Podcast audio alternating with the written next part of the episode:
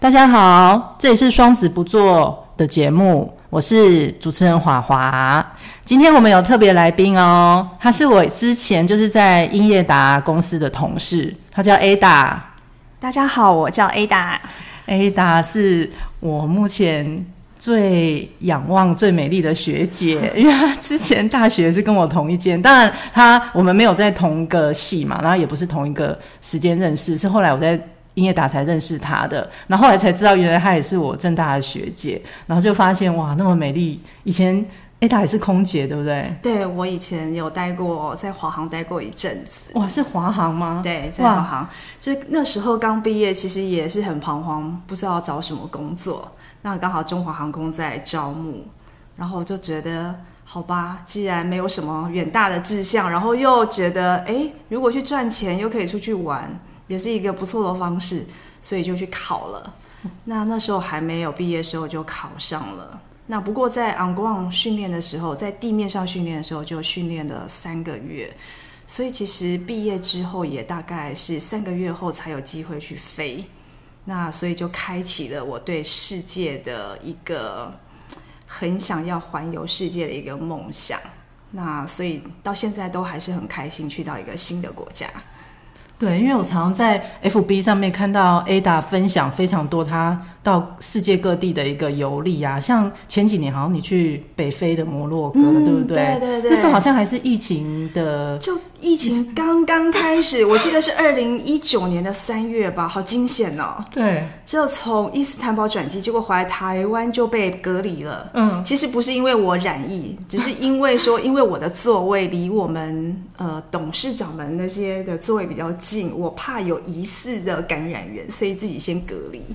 也蛮好笑的，那时候大家都很紧张哦，所以难怪，就是因为 Ada 之前在华航飞，哎，你飞了几年呢？啊？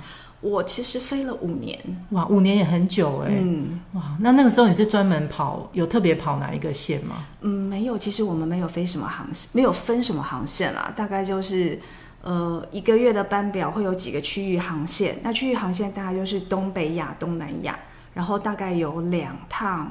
呃，两到三趟的国际航线，所以大概就是会一趟美国，一趟欧洲。哦，哇，所以 Ada 真的对世界旅行非常的有这个经验。我今天其实请 Ada 来啊，有一个很重要的目的，就是因为 Ada 她在四月的时候刚去了巴基斯坦。那这个也是这一集节目我们主要要请 Ada 来分享的。她去了巴基斯坦的国家，但是她的一个。算是宗教信仰，对不对？也就是志工的一个部分。那我们请 Ada 来分享一下他的宗教信仰，跟他为什么会去巴基斯坦的这个故事。嗯，好，呃，我是一个基督徒，那大部分人可能都会觉得，诶，一个基督徒跑去一个回教国家干嘛？尤其是他们大概，呃。宗教回教大概是占了他们所有的宗教信仰百分之九十五到九十七的比例，是一个非常高的比例。那基督徒大概在那边是不到两 percent 的，呃，一个占比。所以其实来讲，基督徒去到那边，大家都觉得很怀疑，这个地方有什么值得你们去宣教的，或是这个地方有什么会值得基督徒去的地方呢？但原因是因为我在。呃，一开始出社会的时候，我在木栅灵粮堂。那那时候我的小组长，呃，那时候带领我们在小组啦，在教会里面有一些带领跟分享读经。那他们夫妻两个呢，呃，从七年前，呃，念完学神学院之后，忽然有一个感动，有一个感召，他们觉得好像在国内宣教，在台湾里面宣教。呃，似乎也比较饱和了，然后就是在自己的梦想上面好像没有那么样的契合。那刚好他们在一个呃华神宣传差传学呃差差传学会呢，他们知道有一个可以往外拓展的一个机会。那他们那时候也在彷彷徨啊，说到底他们要去哪一个国家？所以其实他们也有先参观了一些泰。泰国啦，然后柬埔寨有一些国家，然后所以他们呃也去参观，然后去了解当地要做什么样的服饰。后来呢，有一个因缘巧合下面呢，刚好有一对新加坡的牧师，他们从巴基斯坦要离开，那他们想说，在巴基斯坦这个地方呢，其实基督徒非常的少，那要找一些华人的，呃，华人的呃一些牧师或是传道人去接的话，好像也蛮困难的。后来就是透过传会、差传学会的关系，找到了呃我的这一对小组长。那他们觉得说这是一个很陌生的地方，但是也可以去看看，所以他们其实就。呃，在一个很偶然的巧合下，就去了一趟巴基斯坦。刚去的时候，其实呃，牧师也谆谆教诲说，这是一个比较相对保守的国家。那对于宗教呢，好像也没有那么的融合跟开放。那他们对于回教徒要来去转信别的宗教，其实他们在教义里面是还蛮严格的。对，那有时候甚至会被一些。回教徒或是一些教义，就是他们说的一些像祭司或是律法师，有时候可能还会囚禁他们，然后呃会对他们亵渎神的这项罪，其实会有可能严重的话还会致死。嗯，所以其实基督徒要在那边传教是非常不容易的一件事情。但我的小组长们其实也不是呃是以。这样宗教的名义进去的。那一开始他们也是，呃，用经商在那边会有一间公司。哦、那对，其实是在那边还是有做一些生意啦。就是看看，第一个我们，呃，第一个他们在那边宣教并不是那么有足够的经费，所以可能呃有一些部分要靠自己的。他们在那边。呃，有去大学任教，那也有看看有什么经济，有什么样的 business 可以做。那透过这样的经济活动，能够养活自己。那另一方面呢，也是从台湾募款，就是对海外宣教有负担的一些呃基督教的朋友们，或是像亲朋好友，可以从这些朋友当中呢，有负担的，可以去支持他们在当地的活动。那首先，我到那边看到他们其实生活的条件并不是那么样的好。嗯，那呃，巴基斯坦最早是从印度分出来的国家，所以我觉得在情感上，他们的种族是是跟印度比较相近的。但是在宗教上面，印度是信奉印度教，但巴基斯坦大部分都是回教。那也因为宗教的关系，让这两个国家就有了分裂的机会，所以他们是从印度。大英国呃，大印度国协分出来的。那分出来之后呢，其实这个国家也是经历一些军政府啦、总理啦，其实呃，也跟我们过去看到回家国家、回回教国家的动荡这样子，其实并不是那么的安定。但是他们的人民其实还蛮可爱的耶，我觉得他们的人民倒是很热情，因为看到你都会很开心。然后我去到那边，他们都问说：“你是从哪里来的？是从 China 吗？你是 Chinese 吗？你是……哦，都会很热心的问你的近况啦。然后你从哪里来，以及你做什么事情？他们其实对你是好奇的。那他们的人民其实也是非常和蔼可亲，这点倒是颠覆我对中东的一个想象。因为我一直觉得说，可能蛮恐怖的国家，那可能每个人都是恐怖分子，然后就觉得说，天哪！”因为我在从呃，我在从泰国转机到拉合尔的我觉得那个班机上面，我其实看到大部分九十几趴以上都是男性，女生大概我看到这来两三位吧，不会超过五位哎。然后他们就喜欢留的像穆穆罕默德那样一个络腮胡，这是我看的时候，哦，看起来就觉得。好像不容易亲近的感觉，对，所以其实我第一次在飞机上就是一个人，然后其实我还蛮害怕的，因为飞行时间从曼谷到拉合尔大概四个多小时。嗯，那呃，在那段期间上，我就自己默默的看自己的电视，就是看自己的电影啊，然后我都不敢目视他们，但是他们可能就对我们女性还蛮好奇的，对，就偶尔会瞄一下，都会不小心跟他们的眼神有接触。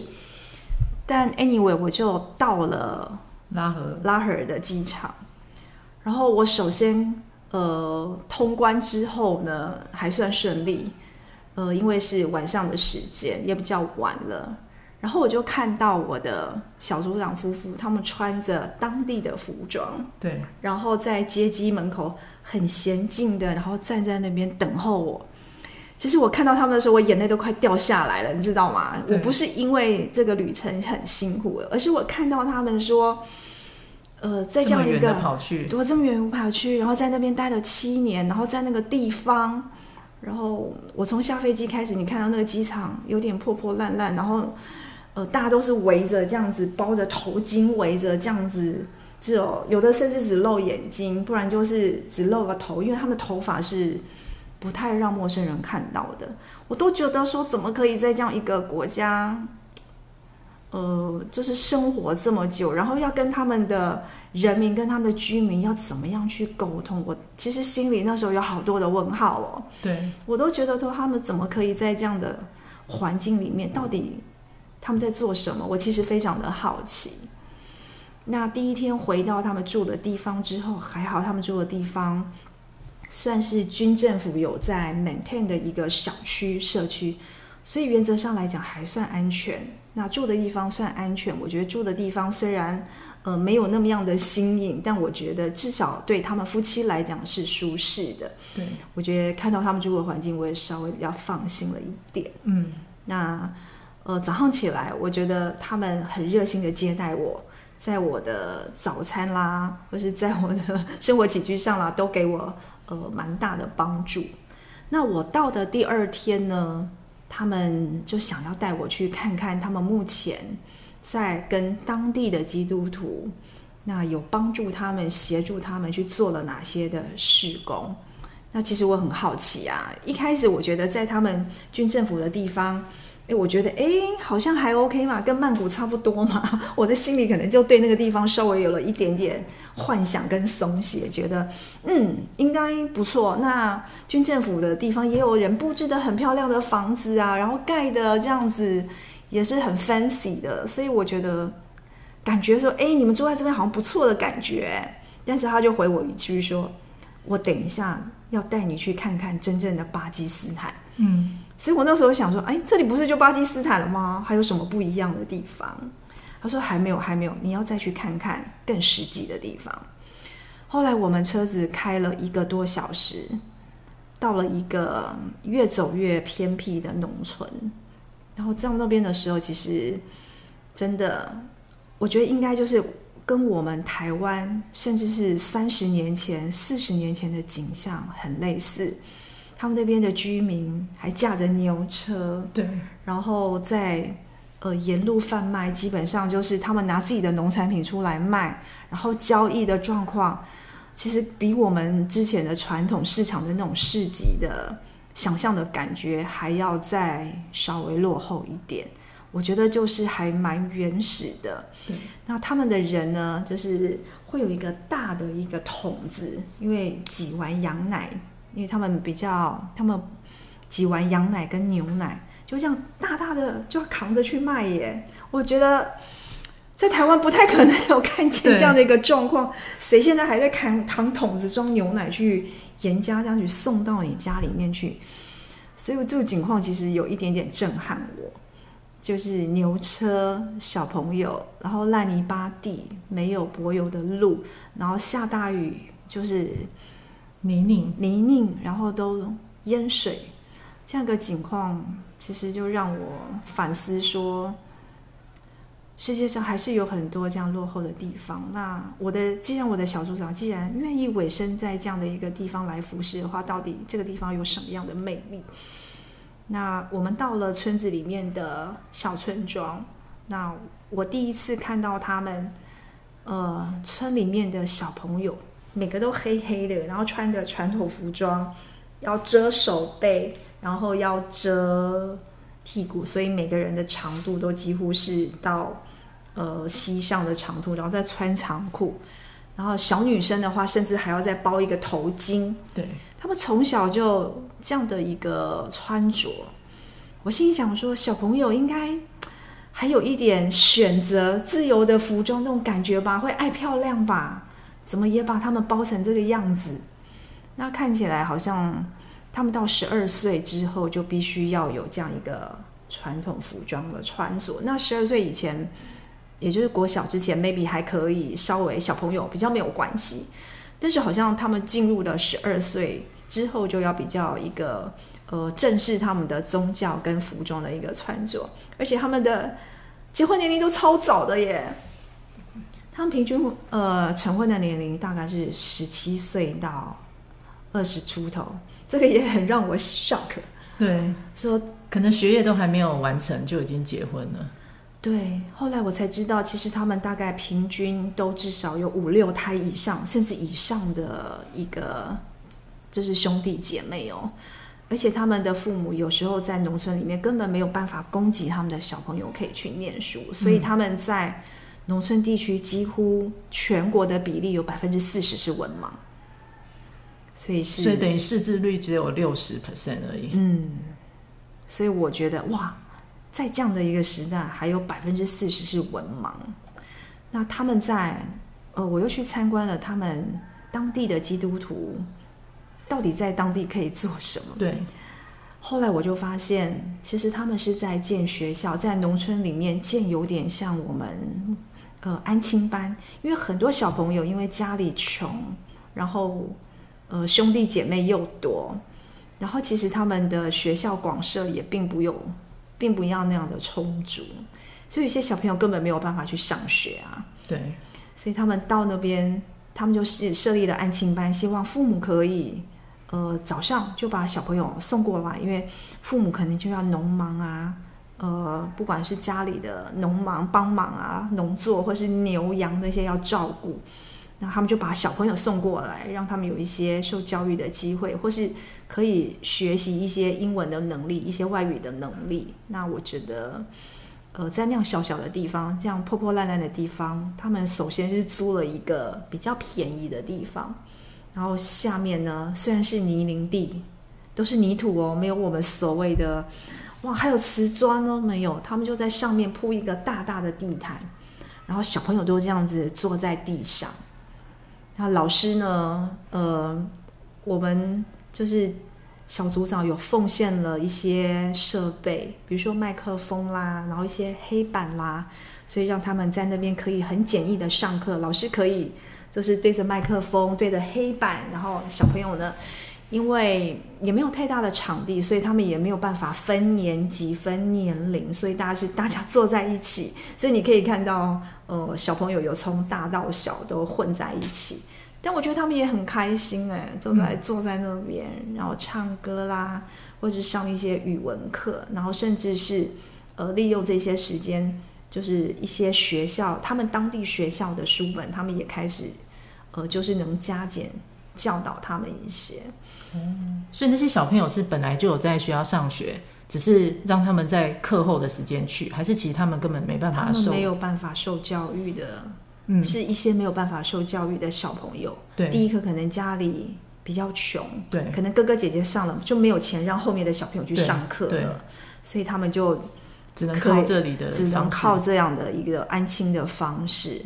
那我的那你们有针对说宗教的部分去？还是说所有的小朋友都可以来？没有，就是因为当地大部分也都是回教徒的小朋友，只是要让他们有一个教育的基础，希望他们可以从教育去改善他们的一些观念。对，所以其实所以已经打破宗教的一个一个那个界限了。反正你们就是先做这件事情，让大家能够受教育，能够有就是接触到外面的一个机会。对，其实我们现在他们在那边做的就是。呃，做现在是在目前是在建一个学校啊，建一个小学。嗯，那呃是有学制的吗？呃，应该也是没有学制，就是、哦、只能比较类似像安亲的一个学校，让他们那些没有办法受教育的，好像就有点像我们的私立学校这样，但可能没有办法给你一个很正式的学历，学历，但是可以让你不再。呃，没有办法到学校去上课的小朋友，也可以有一个受教育的机会。对，这很重要。对，我觉得至少教育可以改变他们的一些想法，视野，还有想法，还有未来，还有改变一些对于贫，我觉得是教育可能是改变贫穷的一个方式吧。真的，绝对是。所以他们在当地就是买了地，然后开始从一砖一瓦这样盖起来。那我的小组长就在帮他们奉献这一些，嗯。就是从金钱上面啊，募到的款可以帮助他们作为这些硬体的建设。对，所以我看了很感动。对，我听了也觉得真的很不可思议耶。他们你说已经去七年了嘛？对，对不对？那等于也是几乎都融入当地了，而且他们应该有很多人支持着他们一起做这件事情，对不对？应该不会只有他们两个人。呃，其实从台湾去的呢，呃，是只有他们两位，但是我们这些在台湾的室友也有看着这样应该。呃，看着这样的施工，我们其实是有金钱，就是我们随着自己的心意，是有一些奉献的。哦、对，那在那边其实，嗯，建筑都相对的跟台湾比起来也比较简单，好像他们没有地震，所以好像对于打地基啊这件事情看起来也没有那么复杂。可是巴基斯坦好像地震也蛮严重的，还是他拉合尔那边稍微。嗯，那边好像稍微好一点，然后所以其实他们大概都是砖造的，砖造的一个建筑。那当然没有盖那么高啦，大概都是在一层左右。那只是说面积相对来讲会稍微比较大一点。然后外面就是农田啦，对，小朋友就可以下课啊，或是说休息的时候就在那边跑来跑去。对，我觉得也蛮好的。我们就在旷野里面看他们把一个小小的。以为在盖农舍，我第一次看的时候，哇，我在盖农舍，不是，其实是在盖学校。这你你觉得它的整个建筑外观其实是很像农舍的，就很是农舍，它就是这样堆着红瓦砖啊。现在谁还在红瓦砖啊？然后外面可能就是简单的水泥这样，对，敷一敷而已。其实就算是很简单、很简陋的建筑。但就是给他们一个遮风避雨，然后老师可以上课的地方。对，因为我听了 Ada 你讲，我真的觉得很惊讶，是说，其实我本来以为你去拉合尔已经算是巴基斯坦第二大的城市了嘛，而且它还是那个那边什么邦，就是旁遮普省的一个首府了。然后甚至还有巴基斯坦人说，一个巴基斯坦人要是没有去过拉合，就等于白活，等于说那里已经算是一个。很大的一个城市，可是竟然它的一个识字率、文盲比还那么的高，那甚至各方面的一个还是感觉蛮落后。那这个部分真的觉得，如果有不管，其实已经这个已经跟宗教没有关系了。真的只要有外界的力量可以进去的话，都可以帮助到他们，能够更有机会走出去。因为其实就是因为封闭，或者是他没有办法知道外面的世界有什么机会可以赚钱，或是有什么机会可以改善。他的生活，所以才会让他一直停留在某一个经济没有办法前进的状况嘛，对不对？我觉得的确是这样。第一个，他们可能因为宗教的关系，他们一天到晚都在那边拜。我心里想说，你去外面 一天拜六次，哎，我想说，你去工作的话，那老板等一下，我拜一下，然后是，我，然后中午的时间也是，我觉得谁会？有这样的员工，老板应该会抓头皮，就觉得说，有时候有一些生活习惯我们很难想象。我很难想象，真的很难想象。有时候看到在路边，尤其中午的时候，他们吃饱饭就开始一群人哦，对，拿着毯子就跪在那边开始，嗯，就开始拜了起来。对，所以我就觉得我好惊讶哦，而且是大家一起拜。对，我好惊讶，说，哎，这个还要等他们拜完才可以做生意，或是。所以你有感受到他们就是人民的一个平静吗？如果说常常在做这种膜拜各方面，你会觉得他们的个性啊，或者是各方面生活的方式，会觉得好像有点就是并没有太大的所求，然后感觉每天就很规律。我觉得是这样。第一个宗教可能让他们很 peaceful 吧，就很心灵平静。对，所以我觉得他们可能也没有特别想要去。争什么，或是想要去成为什么样的人的这样一个对自己的人设。对，那当然他们的人很 nice 啊，这也是我去到那边我才认识到他们的人其实是还蛮和善的。对，那宗教带给他们的，我觉得可能就是抚慰上 心灵上面，因为他们觉得可能他们也是觉得哦，得永生嘛，就是他们信了这个宗教之后，他们就会上天堂啊，所以他们。很多是在这个仪式的膜拜上面，他们就非常的虔诚，就是一个仪式化的一个信仰。我觉得他们还蛮相信的。对，所以当我们如果不同的宗教跟他们不同的看法，也可能因为我们是外国人，他们会尊重我们。但如果他们自己的同胞同才或是自己的亲戚有想要不同的信仰的选择的时候，我觉得他们的反应会蛮大的，嗯，会比较大一点。我觉得就是也相对的没有那么自由，嗯。另外讲到对女性，对他们其实女生呢，在当地是未婚的女性哦，其实不太可以一个人出去的哦，就是需要有爸爸陪，或者是呃，另就是有家属，就是希望会有一个人陪伴，是算要保护她吗？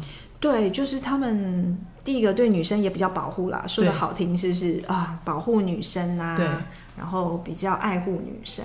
但另一方面来讲，就是他们可能也在没有自由，呃，没有自由，对，没有那么样的自由，不会想说，哎，我想去哪里，我就想了我就去了，对，或是我自己开车我就想要去了。婚结婚的妇女可以，但是未婚的女子好像在这方面会比较受保护一些，是。那当然穿着就不用讲了，他们都是都穿的这样宽宽大大，遮来遮去，然后在那边可能出外有男生的场合要包头巾。因为我看你上面有留言说你也都要围个丝巾在脖子上，对对对对对对对，对，对，我也会围个丝巾。但其实我是外国人，可能相对好一点，我就是穿着上不要露手臂或是。屁股或是曲线被看到就好，其实就是穿宽宽大大。但我觉得也是因为这样穿宽宽大大，所以他们对自己的身材好像也都没有什么，呃，会去注意自己的女生啦。尤其呃结婚之后就哇，好像就可以，就是比较没有注重自己的身材，然后再加上衣服宽宽大大的，他们可能就觉得。比较无所谓，所以他们看到我们台湾去的女生，他说：“你们怎么这么瘦啊？你们怎么可以这么瘦？”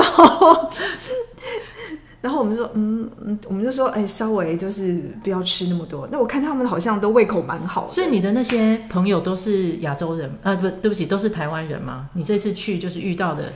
就是算是你同行的，在那边的人都是台湾人，还是也有遇到当地的巴基斯坦人？嗯，都是当地的巴基斯坦人。Okay. 都是我的小组长在那边跟他们，除了他们两个以外，其实都是对，其实巴基斯坦人都是在当地认识的朋友。对，那他可能就是也是透过啊，我们呃有家教的学生啦，然后他们也有在帮他们上一些课，家教课上中文课啊，或是说他们有一起运动啊，有一些运动班啊，所以认识的朋友。哦，所以都是当地的朋友。是，那接下来就是请 Ada，你可以也可以分析，因为刚刚有提到，就是这个你看到他们这个有关你的这些小组长在当地做的一些教育的事情嘛。那除此之外，你去那边的话，还有感受到当地的一些其他的风情吗？比如说在吃的方面啊，还是说你有去参观一些嗯，呃其他的一些当地的地方吗？嗯嗯，我首先先聊聊吃的好了。我觉得他们对于面食的方面，他们还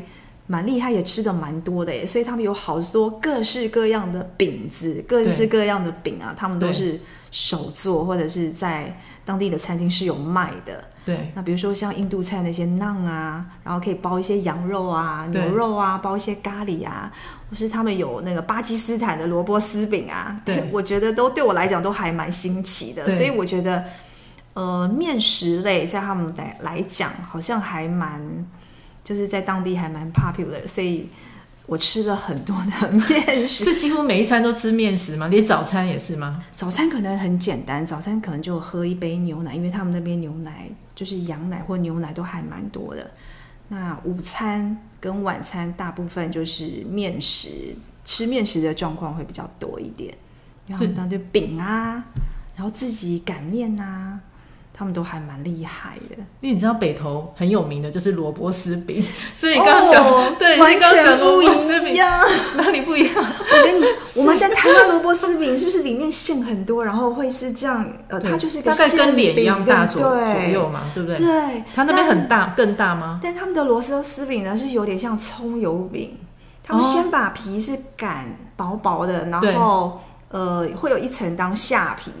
然后萝卜丝就放在中间，然后再有一层皮，它是把它擀平哦。对，所以你会觉得它像葱油饼的内馅，所以它是薄薄的，它不是像我们那样厚实的。哦、我们比较像是有包馅的馅饼，对，它就是已经把它擀成像一个扁平的一张饼了。对，它是扁平的一张饼，像披萨，有点像披萨。对，没错，但是它比披萨再薄一点，嗯，然后再下去煎。对，所以他们诶，这也是我第一次看到巴基斯坦的萝卜丝饼，居然是扁平状的，就跟我们台湾吃的是不一样。而且他们是放香菜。萝就是萝卜加香菜，对，然后放水，N 水呢，对，然后 加一些香料，可是有有很多人，有些人可能会怕，哎，我就觉得哇，好特别哦，对，他们的料跟我们是不太一样的。那你有所谓的咖喱在那边也有吗？咖喱也有，咖喱也有，但是他们咖喱可能就是跟印度那边会稍微像一点，对，但是他们大部分烤的东西多，是不是有点像我们？新疆那个烤羊肉串啊，或者是那种沙爹吗？沙爹啊，可能封一些孜然粉啊，那些，我觉得他们的烤肉也还蛮好吃的。是，嗯，烤肉，他所以他们在家里面的厨房就可以自己烤肉了，几乎都有都可以烤得出来嘛。用烤箱烤哦，所以那也蛮蛮进步的，还都有。对对对，电器用品呢，但是他们的瓦斯炉就是稍微要起火的那一种。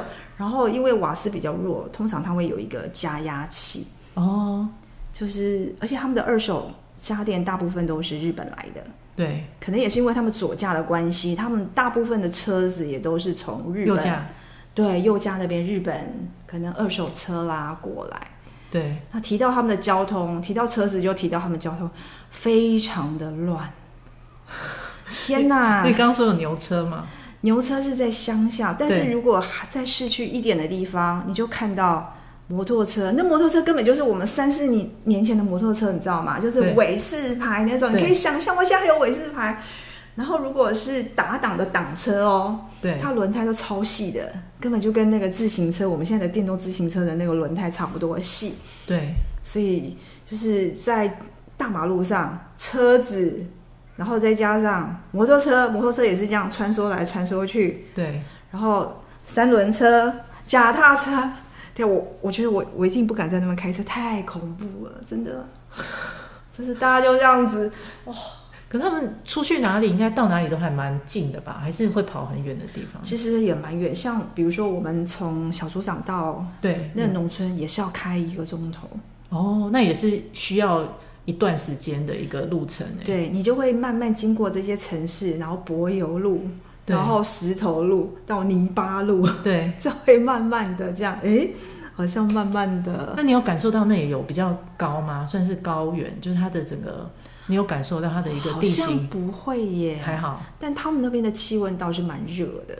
哦，你四月去已经算是热了。嗯，四月去大概三十度，然后他们现在大概平均四十度。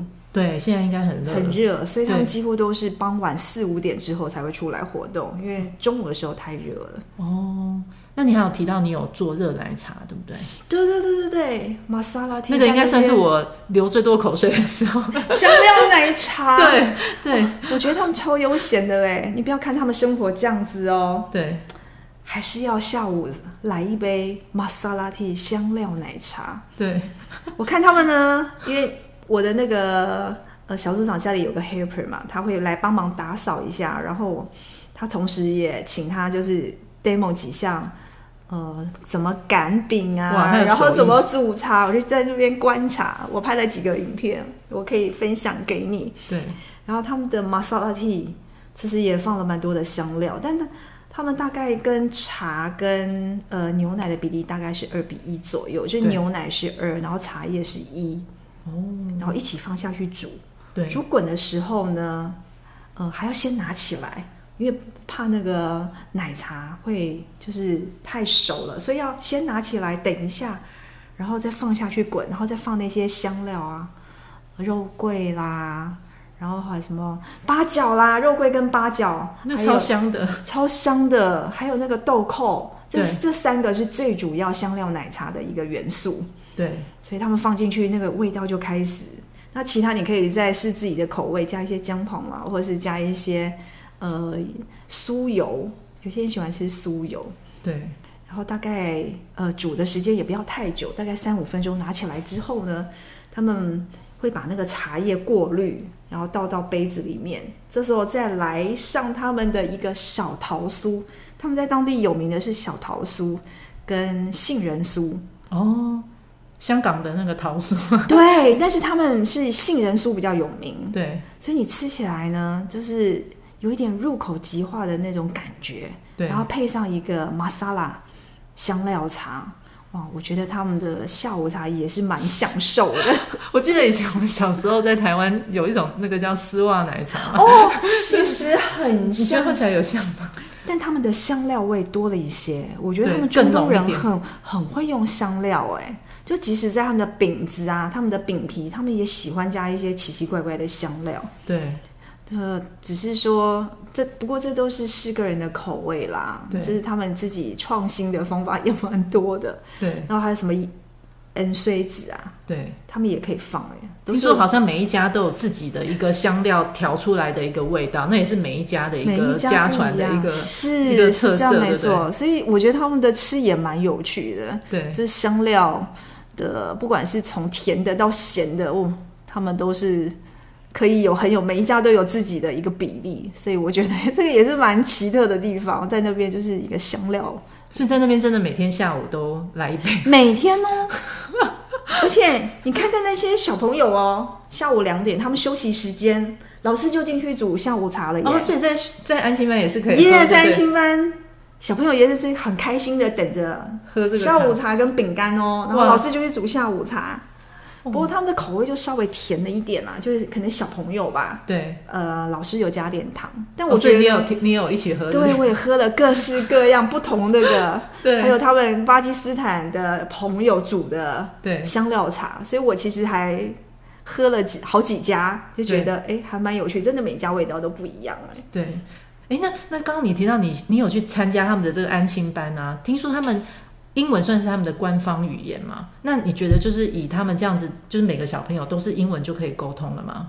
呃，他们其实如果有念到国中的话，对，简易的英文沟通应该是没有问题的。哦，但只是那些安亲班的小朋友，因为大部分可能都是国小，对，国小，那他们可能在语文上面会稍微比较没有那么好。对，那。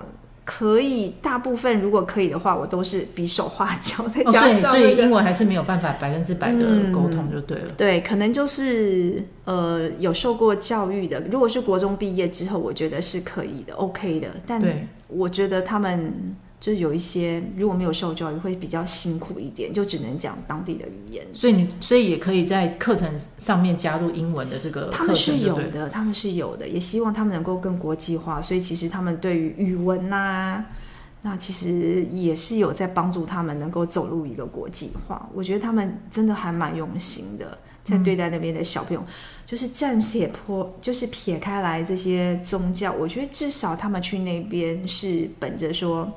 能够帮助当地的，对，可以尽一份自己的心力，帮助当地的小朋友啦。那去那边也是看到他们受教育的状况跟生活的状况都不是那么的好，因为有一些妈妈，他们呃，即使要来上安亲班，我觉得他们的收费已经算便宜了，因为他们要请老师，还是需要收点费用，要支付那些老师的薪水。哦、是，虽然很便宜，一个月可能老师的薪水和台币大概只有几千块。对。但有一些妈妈甚至都还是很拮据，给小朋友上课的钱，她几乎都没有办法拿出全额来。对，这是我小，这是我们小组长就会问说：“那你大概可以支付多少？那不足的部分，我们就是可以看怎么样的心意帮助他们，就是也让他们这些小朋友尽量能够去有一个受教育的机会，可以去参与这样一个受教育的一个机会。我觉得就还蛮感动的。”哦，所以所以小朋友来这边上，就是所谓的这个你们这边的一个教育的话，还是会收一点，嗯，少少的那个学费就对了。对，因为像下午茶啦、点心的部分，就有点像餐费，餐也不是很多，但最主要的是老师，对，因为他们也是要请村里面的老师，对，来做一些课后辅导，然后上课。那这些老师其实是要支付一些老师的薪水的，对。那这些老师可能就是原来在呃幼稚园的老师啦，或是呃一些退下来的国校的老师啊，那他们愿意再到安亲班来去帮他们上这些课，所以其实呃还是要支付一些费用。对，嗯，那其实他们在那边七年也算是可以看着一个小朋友从很小的时候，现在应该已经有一些可能都已经国中了，啊、或甚至高中了，对不对？是是是，也是一个成就感吧。就从一个小朋友，然后看到他可以就是可以继续再往上，但其实也有的念完就没有办法，没有能力再往上念了。他可能就是因为家里的要求要去下去种田，嗯，或是要去养牛养羊的也有。对，那至少他在这一段国小的时间。他有机会去接触到教育，有机会去接触到语言、外国语言，甚至外国人。对，我觉得对他们来讲也是一个小小的帮助嘛。